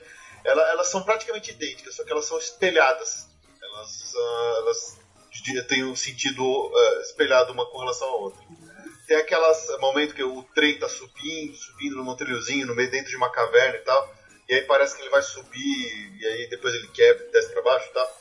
É, nessa hora, na Disneyland, você vê, eles, eles atualizaram, eles colocaram um monte de pavios e um monte de dinamite na, na, em volta do túnel. E aí, através de, de projeção né, na coisa, parece que esse, esses, esses pavios estão todos é, acesos e tal, e a, e a, dinamite explode conforme a gente passa. É muito legal, é um efeito muito bonito, é bem interessante. Eu, eu, achei que eles fossem fazer isso na de Orlando e acho que eles nunca fizeram, infelizmente. É estranho, porque na de Paris eles também fizeram. É, tem o um efeito lá. Então, realmente. É porque assim, a, acho que talvez seja porque tem que fechar por muito tempo. Tanto a das de Paris, acho que elas ficaram, se eu não me engano, mais de dois anos fechadas para poderem passar por essa. Nossa, tudo isso. É. Então, talvez seja por isso que eles ainda não tiveram coragem de fazer na de Orlando. É, eu não me lembro agora, quando depois que eles reformaram a fila, que eles botaram aquele monte de coisinhas interativas que tem lá, tem um local lá onde tem três, como se fossem escotilhas, que você consegue enxergar para baixo, assim, onde seria uma, um subsolo ali, onde o pessoal tá fazendo, trabalhando, minerando e tal. De vez em quando, numa dessas aí aparece uma pessoa. É, será que é o tal do, do Será que é o Barnabas de Billion? Será que é ele que aparece lá? Agora eu não sei. Não Fiquei curioso. Também. Não pode ser, né? É, faz sentido. E a história, na fila você encontra várias cartas que ele e o Jason Chandler, que, que estavam juntos nessa na, na mineração dessa montanha, e eles foram avisados que não deveriam fazer isso e mesmo assim eles continuam. E aí a parte que, eu, que a gente estava falando do, da história que deveria continuar e não continuou, é que na, a história ia contar que o Jason Chandler, com os lucros que ele ia conseguir ali da, da, da mineração, ele ia construir uma área que seria Discovery Bay, que hoje é a, a que se transformou na, na, Star Wars. Então essa história fechou, né? Ela teria um, um uma continuação, mas acho que não vai ter mais. É, acho difícil agora que eles já usaram o espaço. É. Acho bem difícil que eles é. façam. Eu não sei se eles aproveitaram para esse storytelling do, da sociedade aí na, na, na, Big Thunder alguma coisa do projeto original, que era a Thunder Mesa. É, que era, quando eles planejaram pela primeira vez, era para ser uma área gigantesca, com duas atrações enormes. Uma delas seria uma coisa parecida com o que hoje é a Big Thunder, e a outra era para ser uma atração tipo um Piratas do Caribe, só que muito maior. É, mas tinha uma, uma, história grande antes do que, do que, deveria ter sido essa área, que era coisa que chamava Thunder Maze, aí depois eles não tinham dinheiro, eles abandonaram e reduziram e meio que ficou só o Big Thunder Mountain mesmo. Eu acho, pelo que eu lembro também da Thunder Mesa, eu acho que não, mas talvez um outro elemento, né? Quem sabe? É, Sim. É. Faria sentido. Como a gente falou, a gente ia, ia trocar bastante conhecimento aqui, porque tem uma série de. Tem um milhão de, de fontes para você procurar, mas cada uma tende para um lado, então tem bastante coisa que não, não bate ou que, que cada um vai para um caminho diferente, né? Sim. A próxima, próxima membro da sociedade é uma mulher, a primeira mulher que é mencionada aqui, que é a Mary Oceaneer. E aí uhum. ela tem a ligação dela é com o Typhoon Lagoon. Ela tem toda uma ligação de uma, uma um, um lado de estar na água, né? Ela era mergulhadora, exploradora aquática e tudo mais, né? Sim. É, ela tá também no Disney Cruise, né? Uhum. Então, acho que deixa mais forte ainda nessa relação com a água. E eu acho legal que eles realmente seguraram essa história, né? Porque acho que ela, ela tá na foto que tem lá na Mystic Manor, em Hong Kong. Então a gente tá falando aí de coisa de quase 10 anos entre a inauguração da atração dela e a foto dela tá lá na, na Kong, né? É bem bacana. Eles realmente foram atrás disso. É, e aí no, no, como você mencionou, Rê, no, nos navios, todos os navios da Disney Cruise Line tem uma, uma parte para criança que eles chamam de Oceaneer Club and Lab, que teoricamente é um, um cantinho dela, da, da Mary Oceaneer, para as crianças. E nesse cantinho, mesmo sendo só para criança, porque teoricamente nenhum adulto iria lá, tem várias cartas entre os, os membros da, da sociedade, tem vários easter eggs num, num ponto que não deveria ser, né? Porque essa história não é muito para criança e aí estão escondidinhos lá na, dentro dos, dos, dos pontos para criança nos navios. É, bem interessante, né? Agora fiquei curiosa para eu nunca fui no é. cruzeiro da Disney. Eu nunca fui também e, e eu já vi, inclusive, falando que você não vai, se você não tiver uma criança, você não vai no lugar da criança. Você só vai se você souber, e aí você vai, não, eu quero vir aqui pra ver, mas não é um lugar que, te, que você iria normalmente, né? É, com certeza. A história dela é que ela estava navegando e aí foi presa no, ficou presa numa tempestade e o navio dela bateu, que em tese é aquele navio gigante que tem lá no Typhoon Lagoon, em cima da, da montanhazinha lá, né? E aí é ela descobriu a, é, a, a, a ilhazinha e, e tomou posse da ilha lá. O nome do navio acho que é Miss não é? Eu acho que é. E, é, e a, a, atração mais recente que abriu lá, que é o Miss Adventure Falls, o Miss Fortune Falls, que é aquele, tem dois nomes, né? Uhum. Ele ia chamar primeiro Miss Fortune Falls, depois eles trocaram para Miss Adventure Falls. Uhum. Ela não tem nenhuma referência direta a Mary Oceaneer. Ela tem Uh, tem o símbolo lá, né, da sociedade, e tem o papagaio dela lá, uhum. que é um animatrônico que fala com a gente. É muito, é muito suave essa conexão aí. Mas ela tá lá. E, e a, a, essa, a, essa atração é a, a, a, ride mais longa de toda a Disney, sabiam? Sério? Ah, é. Eu achei bacana. Eu gosto quando tem coisa que, que exalta a mulher. Sempre, sempre gosto dessas coisas. Sou desse tipo de gente. Interessante. É.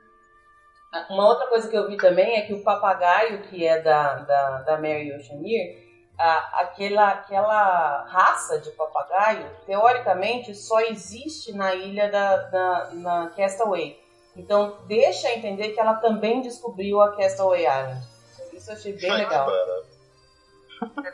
Conecta com o cruzeiro, né? Já que ela tá no cruzeiro, então você reforça essa conexão, bem interessante. É. Tudo que tem a ver com água é, é meio que dela ali, né? Sim. Legal. Mais uma, uma referência da sociedade na em Orlando, lá no Magic Kingdom, é o Skipper Canteen, que é o meu restaurante favorito, maravilhoso, por conta da, dessa história e por conta da comida de lá, que é uma delícia também. Não sei se vocês já comeram, mas super recomendo, vale super a pena. Ele também é um dos, dos locais onde os membros se encontravam, onde tinha as, as reuniões. E lá tem muita referência, muita mesmo. Vocês, vocês conhecem lá, já foram? Eu não fui, não fui, eu não fui pra, eu não fui pra Orlando desde que ele abriu, por incrível que pareça. Já foi, Felipe? Não, eu nunca fui no, lá. Eu tô marcando pra ir na próxima esse ano. Vale muito a pena. Preciso entrar. e também porque eu só conheci pra valer mesmo a sociedade depois que eu fui da última vez por lá. Então eu tô louco pra voltar pra lá pra começar a caçar essas coisas por lá. E ele vale a pena pelas duas coisas, porque a comida é muito maravilhosa, muito maravilhosa mesmo. Eu, pra mim, ele tá no meu top 2 ou 3 de toda, de toda a Disney, pra vocês terem uma ideia. Cara, E, enfim, bom, a referência é que o, o Albert Falls, que é o, o dono da, da, do Jungle Cruise em si, criou esse restaurante para os skippers poderem se, se alimentar em tese e também para a sociedade poder se encontrar. E aí dentro desse restaurante tem uma sala secreta, mas aí ela não é tão secreta, ela só tem um corredor que te leva até a sala, não tem nada fechado, você pode ir lá, é uma, um dos ambientes para você é, almoçar ou jantar, que tem toda a, todas as referências, várias cartas, vários planos de, de, de, coisas que os exploradores faziam, várias fotos. Esse, esse, é um lugar que tem muita referência mesmo, é bem bacana. Eu só acho uma pena que eles podiam, né, já que no Magellan tem essa sala secreta mesmo, né? Acho que eles podiam ter ido ao Win, essa sala Podia, secreta, né? Podia mais, mais misterioso. Mas mesmo assim é legal, né? O segredo de você dar uma entradinha ali pelo corredor, né? Pelo que você vê. E realmente as cartas têm muita coisa que conecta. Uhum. Muitos nomes, essa relação com o Jungle Cruise toda é muito legal, porque daí você fecha um pouco a área da Adventureland, né? Você torna ela toda conectada, é muito bacana. É, e aí também tem quem ficou depois responsável tanto pela, pelo restaurante, pelo, pelo Jungle Cruise e pela própria sociedade em si é a neta do, do Albert Falls que chama Alberta Falls. E uma das coisas legais é que a história conta que ela ganhou vários prêmios de Businessman of the Year. E todos os prêmios que ela ganhava, ela riscava o man e colocava uma. Então tem acho que seis ou sete quadrinhos que tem Businessman of the Year e aí com rabisco escrito à mão uma. E o último, ela conseguiu ganhar o Woman of the Year. E aí tem lá que, que veio já impresso bonitinho. Então ela ficou responsável tanto pela, pelo Jungle Cruise como pela por toda a sociedade. Ela ficou meio que a, a diretora, vamos dizer assim, da, da sociedade depois, a, a, mais nova diretora da sociedade. É, é legal. Eu acho que num dia ainda vão criar alguma coisa mais dela, assim. Porque uhum. eles estão dando bastante importância pra ela. Não sei, é um feeling meu. Eu acho que a Alberta pode ser a próxima conexão. Talvez eles tenham que fazer mais coisa na, na Disneyland, né? Na Califórnia, que não tem tanto assim da sociedade. Acho que podia ser por lá, sabe? Uhum. É verdade, tem, tem em aberto, né? Porque só, ela só é a neta e, e meio que herdou. Ela não tem uma história dela, né? Exato. Eu acho que podiam dar uma explorada, né? Na outra mulher exploradora que tem do... Uhum. Das... Legal. E aí, ainda em Orlando, a gente vai lá pra Disney Springs e a gente fala do Jock Lindsay's Hangar Bar. E aí também tem a volta na conexão com Indiana Jones, né? É, aí que eu acho que a coisa começa a ficar interessante, né? Porque é isso, é difícil você negar essa conexão, porque o Jock Lindsay é um personagem, assim, ridiculamente secundário no filme, ele aparece meio segundo, mas é um personagem do Indiana Jones. Uhum. E aí, criaram ele, né? Criaram esse bar, né? Que tem vários artefatos também, ele tem essa pegada de colecionador, explorador, viajando o mundo. E aí ele é da sociedade porque tem coisas dentro desse local que mostram a, a relação. E tem a menção de um amigo dele que faz parte da sociedade, que é arqueólogo, que vem viaja passando. Então, coisa começa a ficar nebulosa, né? Aí você já pensa no Indiana Jones que tem na Disneylândia, por exemplo, como uma atração da sociedade, né? Já dá pra ir pra esse lado. Pois é. Só pra quem não tá ligando ao nome à figura, o Jock Lindsay é, Jock Lindsay é o piloto que leva, que tira o Indiana Jones da, da floresta amazônica bem no comecinho do Caçadores da Arca Perdida. Logo depois que ele fugiu da bolona rolando lá com o ídolo, não sei o que, que ele pula na, na água e tem um avião lá, um hidroplano na água, e tem um cara pescando. Esse piloto é o Jock, ele é o Jock Lindsay. Ele é o único momento que aparece em toda a saga dos filmes do, do Indiana Jones, mas ele tá lá, ele ganhou um bar no, Disney Springs.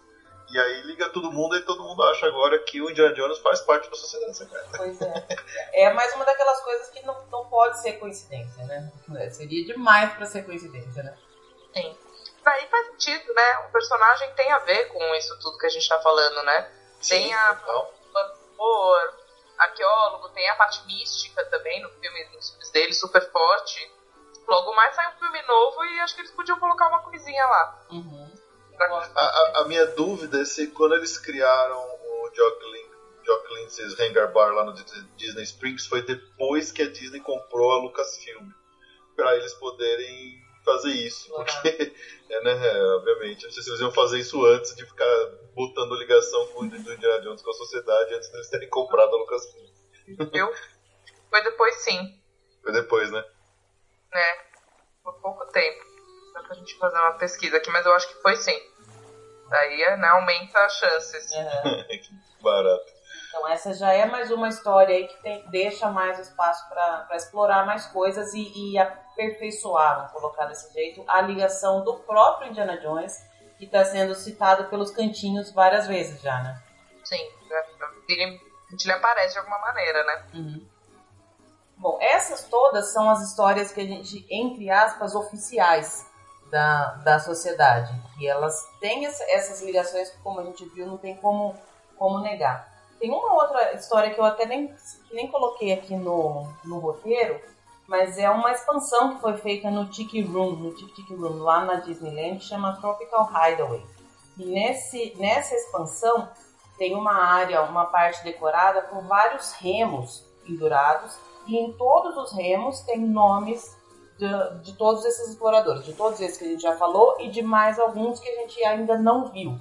E o que eu achei legal é que um dos nomes que tem lá é uma, de uma exploradora também, que chama Carmélia Falco, e ela vai ser a principal personagem do Soaring na Disney, na Tokyo Disney Sea, que por acaso inaugura semana que vem. Pessoal, quando a gente gravou esse episódio, realmente a atração Soaring lá na Tokyo Disney Sea ia ser inaugurada na semana que vem.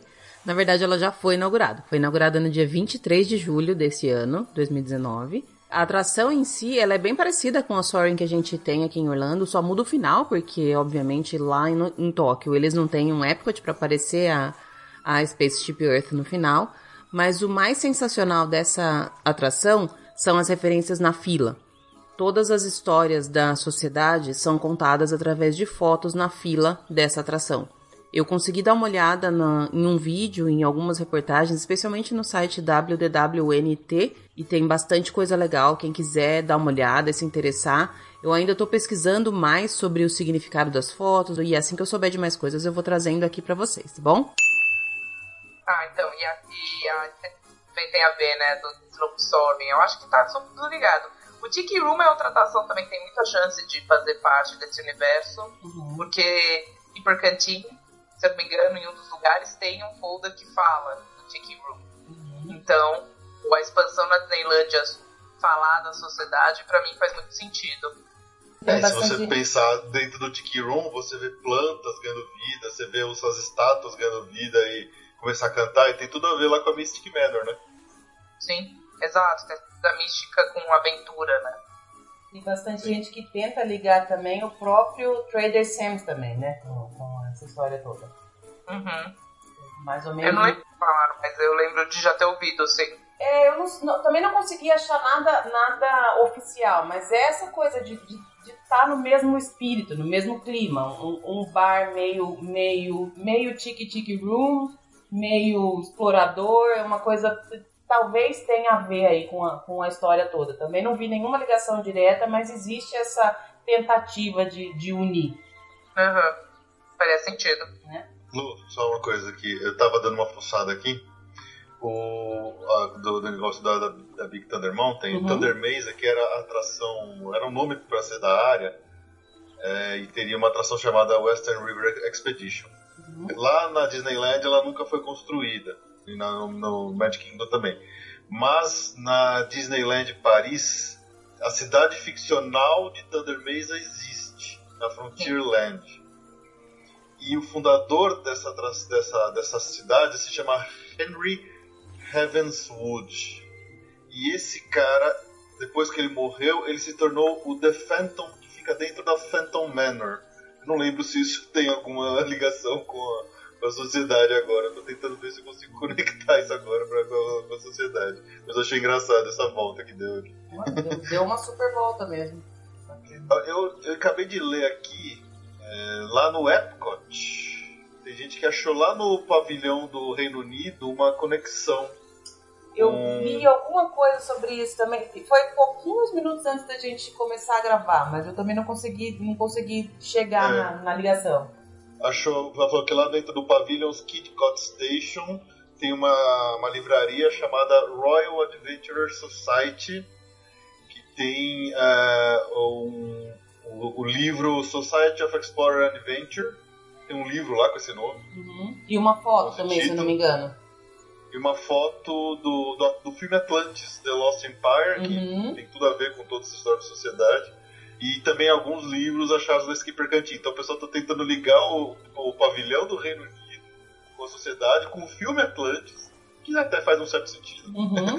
No filme Atlantis tem uma outra referência também, é que lá no, no, no Typhoon Lagoon, em um dos, do, dos pontos do Typhoon tem uma, uma parte que seria uma parte da, do navio da, da Mary Oceaneer, e na parte de baixo tem o nome dela, tem tudo escrito, e na parte de baixo tem tipo uns escritos, uns hieróglifos, umas coisas assim, que é a escrita parecida com a que é usada no Atlantis.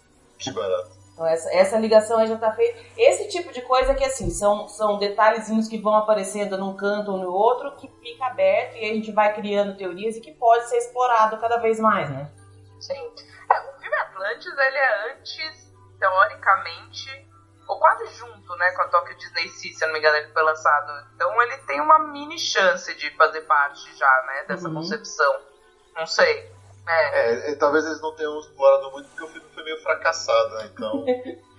é de 2001 o filme. É, da mesma época, é. então. É, a Top Disney inaugurou em 2002, se eu não me engano.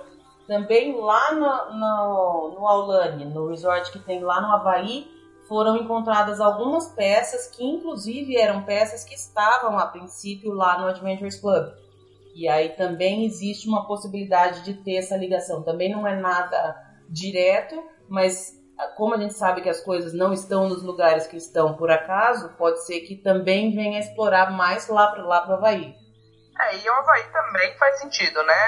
Ilha, uma coisa mais distante, uhum. exótico. Eu acho interessante que o pessoal não dá muita bola para o e, e, se fala muito bem, né? Eu já ouvi falar muito, muito bem também. Morro de vontade de ir lá, mas o meu bolso não está colaborando por enquanto, não. É um resort de luxo, né? Que a gente teve recentemente lá, até falei pra Ju. Ah, vamos ver se a gente consegue ficar uma, duas noitezinhas na Holanda. E, meu, sem condições. Era muito caro. Bom, e uma última referência que eu achei, e essa eu achei bem legal, é uma tentativa de ligação também com a Haunted Mansion. Porque aí o, nome de um dos, dos noivos mortos pela Constance Hathaway, que é a, a, a noiva lá da Haunted Mansion, é, o sobrenome é o mesmo lá do Hightower, que foi o primeiro membro que a gente falou. E teoricamente eles eram irmãos. Então o George Hightower, que é o, um dos noivos da, da Constance Hathaway, foi morto lá na Haunted Mansion e agora é um, um, um fantasma da Haunted Mansion, seria irmão do Harrison Hightower, porque tem o mesmo sobrenome. Isso, isso é bem legal, né? Ah, eles podiam conectar de uma vez por todas a Haunted Mansion, se a Mystic Manor faz parte, né? Né? Mas acho que aí já é, já é um comecinho, né? Uma, uma tentativa aí, talvez tenha que explorar melhor e fazer toda uma história aí. Mas eu, eu porque eu adoro a história da Haunted Mansion e acho que dá pra, pra ela crescer aí nessa história toda. Concordo. É, e o mesmo sobrenome, é o que você estava falando, né, Lu? É muita coincidência, eu acho uhum. difícil que não seja. Se fosse, até se fosse outra, outra empresa, a gente poderia chamar de coincidência, mas a Disney não tem coincidência, né, gente? Não.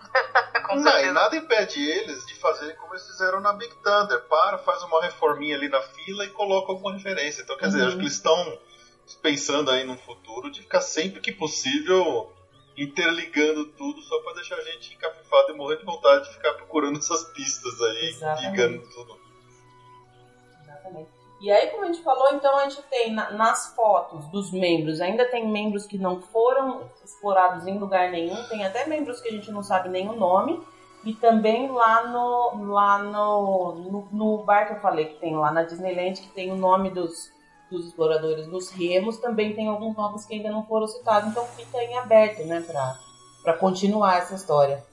É, eu acho que o legal seria fazer algo que o Felipe falou, que acho que uma reforma resolve em algumas coisas, e acho que expandir para mais parques e mais resorts. Então, Paris ainda é muito pouco explorado, a própria Disneylândia também tem muito pouca coisa. Eu acho que o legal seria tornar mais global, né? Para todo mundo poder ver um pouquinho e ter um, alguma coisa da sociedade no parque. Eu gosto bastante disso também e, e a gente fica esperando, né? Para que venha, venha mais coisa. Com mais teorias, pelo menos. Ah, com certeza você vai ver.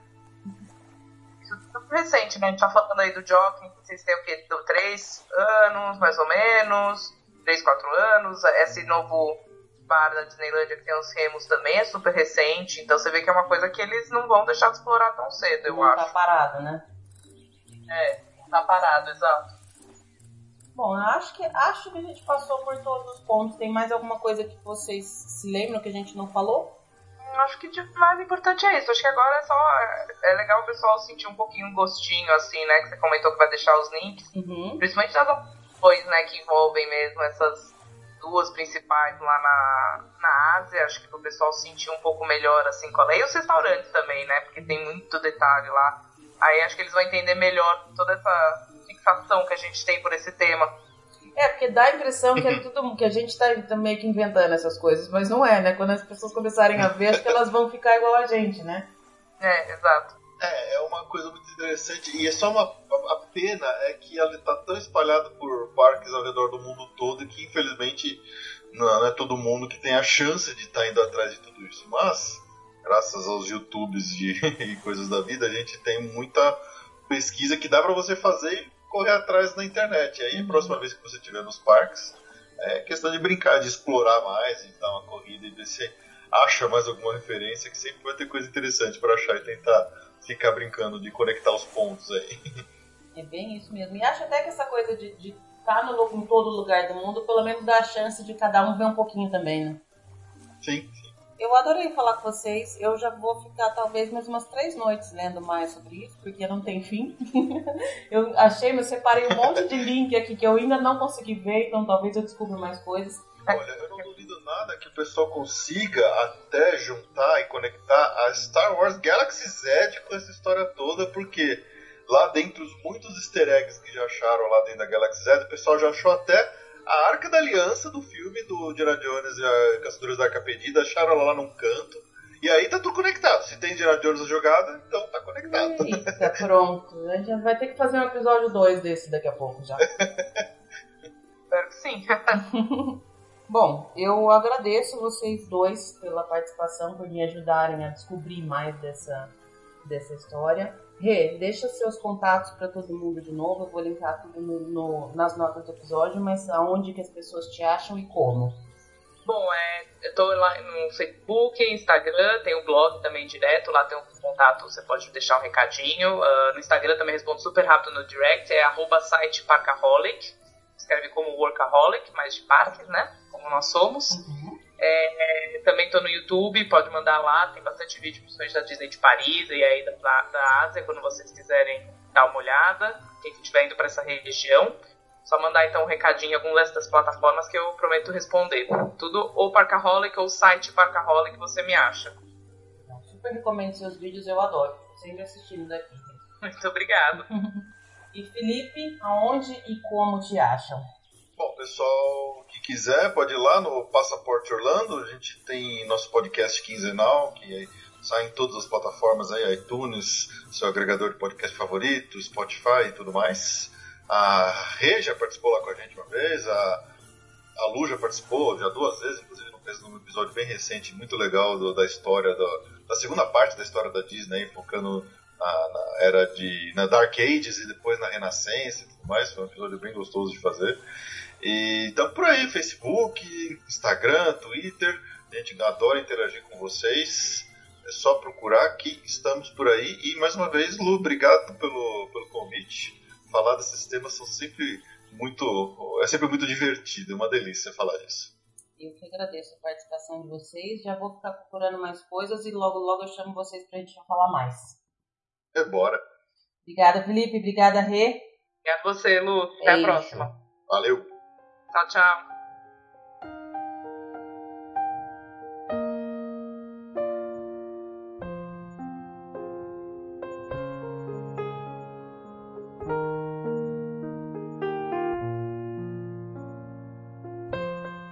Bom, gente, chegamos então ao fim de mais um episódio. E esse episódio tá com um gostinho diferente para mim. Ele é o último episódio que eu gravo aqui no Brasil. Eu devo soltar ainda um episódio especial que vai falar um pouquinho de, do, do, processo da mudança e tudo mais, como vocês pediram. Se eu não conseguir subir ele nesse final de semana, eu prometo que no próximo eu subo, com certeza. Eu tô mais correndo do que eu imaginei que eu estaria, tô mais atrasada com tudo do que eu imaginei que eu estaria. Mas eu queria só deixar uma reflexão aqui. A gente se apega muito em coisas que na verdade não tem importância nenhuma, né? E isso eu aprendi bastante agora em todo esse esse essa jornada de desapego que tem sido, a jornada para começar uma próxima jornada. E de tudo que eu aprendi, que foi muita coisa, o que mais me marcou foi uma frase que uma pessoa que despretensiosamente me falou, eu não me lembro qual era a situação, mas ela virou para mim e falou assim: "A gente não pode escolher a música que a vida vai tocar, mas a gente pode escolher a forma como a gente vai dançar". E isso é bem verdade, né?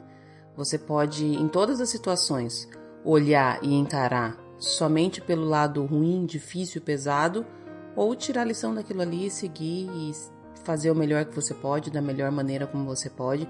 Eu ainda tenho muito forte a lição daquela moça que veio receber a coberta na minha casa e que falou que todo o restante eu podia doar para outras pessoas. Encontrei pessoas maravilhosas no meu caminho nesses últimos dias que me ajudaram com coisas da, da mudança, de arrumar tudo, favores que eu precisei. E eu sempre fui muito independente, sempre fui muito de achar que eu não precisava de ninguém. E aí que nesses últimos dias, mesmo sem precisar, porque eu acho que eu teria dado conta sozinha, mas essas pessoas apareceram e tornaram os meus dias um pouco mais leves. Então eu queria deixar, não vou falar muito, gente, porque eu tô muito emotivo ultimamente e eu já chorei demais, eu sei que ainda tenho muito choro pela frente ainda, mas eu queria deixar justamente essa lição. Pensa na forma como você vai dançar. Não interessa por que que tá tocando aquela música, não interessa de onde vem aquela música, mas a forma como você encara e como você dança, isso sim interessa. Então bora dançar, né, minha gente? Bora dançar. Semana que vem tem mais. E semana que vem com certeza tem episódio da minha casa nova. Um beijo para todos vocês. Até.